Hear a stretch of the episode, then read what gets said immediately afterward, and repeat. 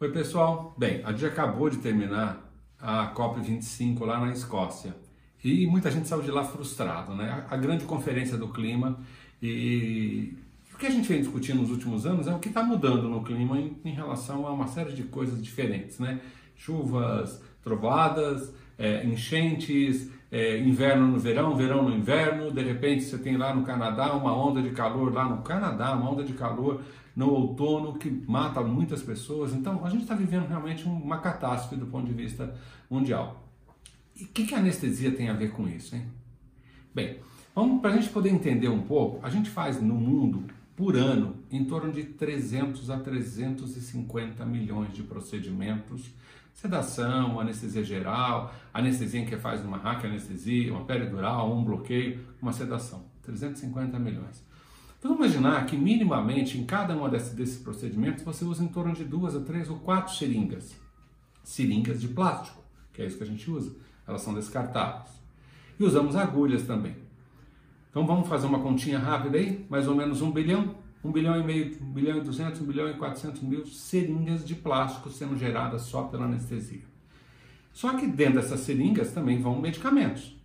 Um dos medicamentos que vai é um, é um medicamento sedativo conhecido como Propofol, que é um remédio bem conhecido aí, foi aquele que o Michael Jackson usava para sedar quando ele estava numa fase mais que ele não conseguia dormir e que inclusive, de certa forma, é, alguém meio que relacionou isso com a, morte dele, nada muito a ver. Tá? É uma droga extremamente segura, é uma droga popularmente usada no mundo nos últimos 20, 25 anos, é o hipnótico mais usado na anestesia. Mas vamos falar de Propofol. Propofol, ele, se a gente está falando em torno de 300 e poucos milhões de procedimentos, vamos imaginar que em 100 milhões desses procedimentos eu esteja usando Propofol. Só que eu não gasto tudo, sobra. Vamos imaginar que sobra 10 ml. 100 milhões vezes 10 ml. Sobra.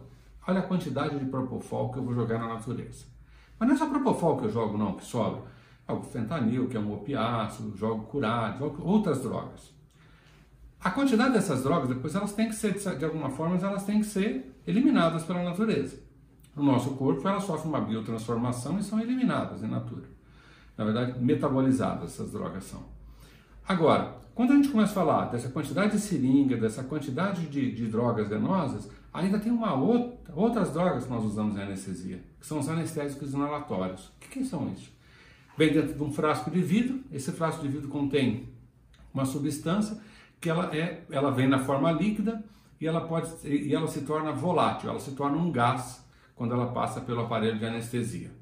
E esse gás vai para o pulmão, o pulmão absorve, coloca, vai, a, a corrente sanguínea leva para o cérebro e lá o dente é anestesiado. Só que isso gera um gás. Esse gás é eliminado na natureza.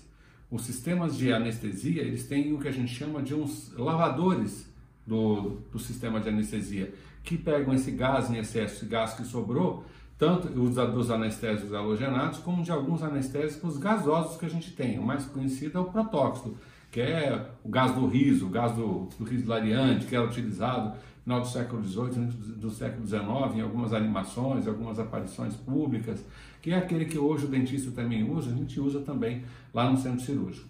Qual é o ponto dessa, desses, desses anestésicos? É o tempo, isso eles são dispersados na natureza, sob a forma de gás, e vão lá para a nossa atmosfera. Eles demoram em torno de 10 a 20, e o protóxido demora até mais de 100 anos para desaparecer na atmosfera. A gente joga toneladas desses gases por ano na atmosfera. E existe uma discussão hoje de fazer uma tecnologia chamada anestesia verde. O que seria isso? É eu fazer um uso judicioso de todas as a, a, aquilo que envolve anestesia, um uso mais judicioso das seringas, um uso mais judicioso descartar essas seringas depois num sistema que elas possam ser reaproveitadas depois reaproveitadas como o quê?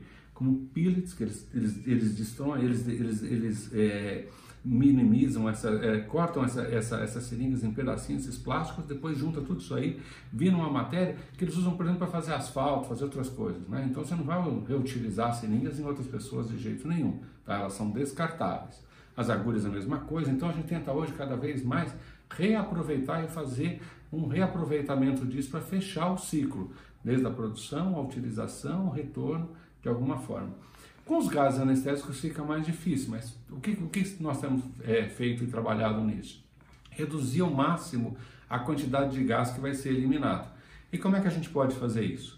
Tem alguns monitores que a gente utiliza na, durante a anestesia, em que a gente consegue aferir a concentração do anestésico no sistema nervoso central das pessoas. Então são umas umas tirinhas, assim, uns eletrodos, que parece aqueles eletrodos que a gente coloca no coração para fazer um eletrocardiograma, esses eletrodos captam o eletroencefalograma, colocam no monitor e esse monitor ajuda a gente a entender qual é o grau de profundidade da anestesia. Além disso, na anestesia, a gente utiliza bombas de infusão. A gente utiliza chamadas bombas de infusão inteligente. Por quê? Porque elas trabalham com uma concentração de droga no plasma do paciente. Então, tem um conceito em anestesia que chama farmacocinética, e esse conceito é utilizado para essas bombas de infusão inteligentes.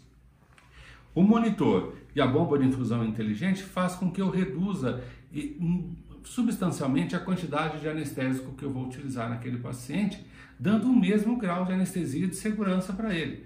Mas eu chego a reduzir 30%, 40%. Então imagine se a gente for um grande movimento mundial de utilização desses sistemas, em que você vai reduzir a quantidade de droga que vai ser depois desperdiçada em 30% a 40% dela, 50%. É uma economia muito grande. E lá no, no, centro cirúrgico com os anestésicos inalatórios, como é que a gente consegue fazer? O mesmo monitor que vai medir a concentração dos anestésicos, eu tenho agora um sistema de administração desse anestésico para o paciente. Como é que eu faço?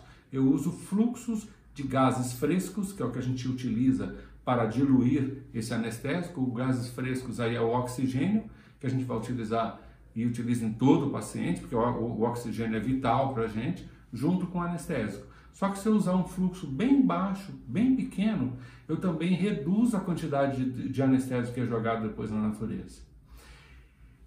Isso é parte, né? Porque outra, outra, outra questão são os monitores, né? Os monitores cada vez mais, eles são mais complexos e eles são mais sofisticados. E depois de um determinado tempo de uso, igual os nossos celulares, igual os nossos equipamentos em casa, esses equipamentos ficam velhos e você tem que, de certa forma, descartar isso.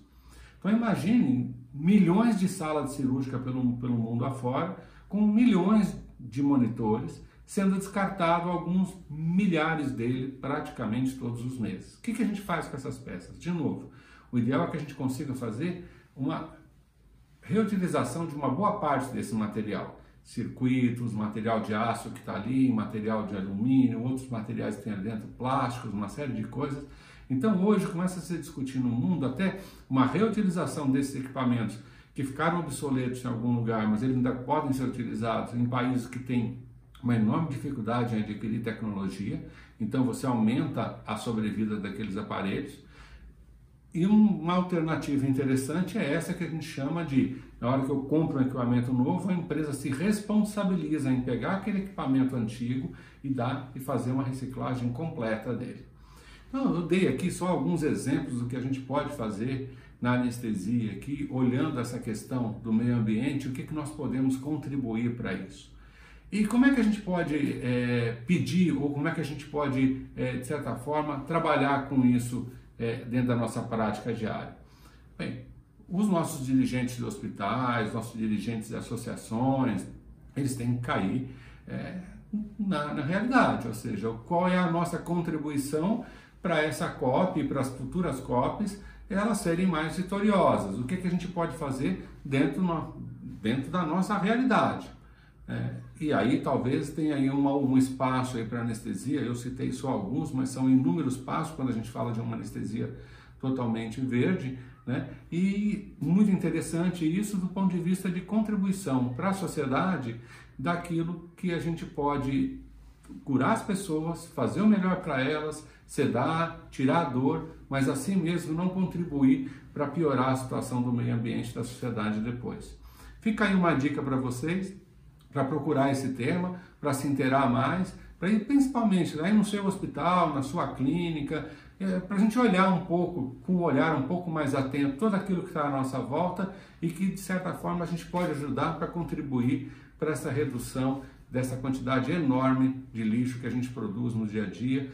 E tem uma coisa fundamental que eu imagino, que é dentro do centro cirúrgico a gente ter um espaço para reciclar o lixo.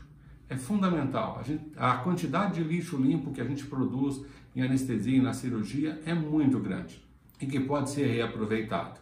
Então, acho que a gente tem uma super oportunidade de contribuir, colaborar com o meio ambiente e com o mundo, e mais talvez do que a gente faça, que é, como eu disse antes, fazer anestesia, tirar dor e cuidar das pessoas.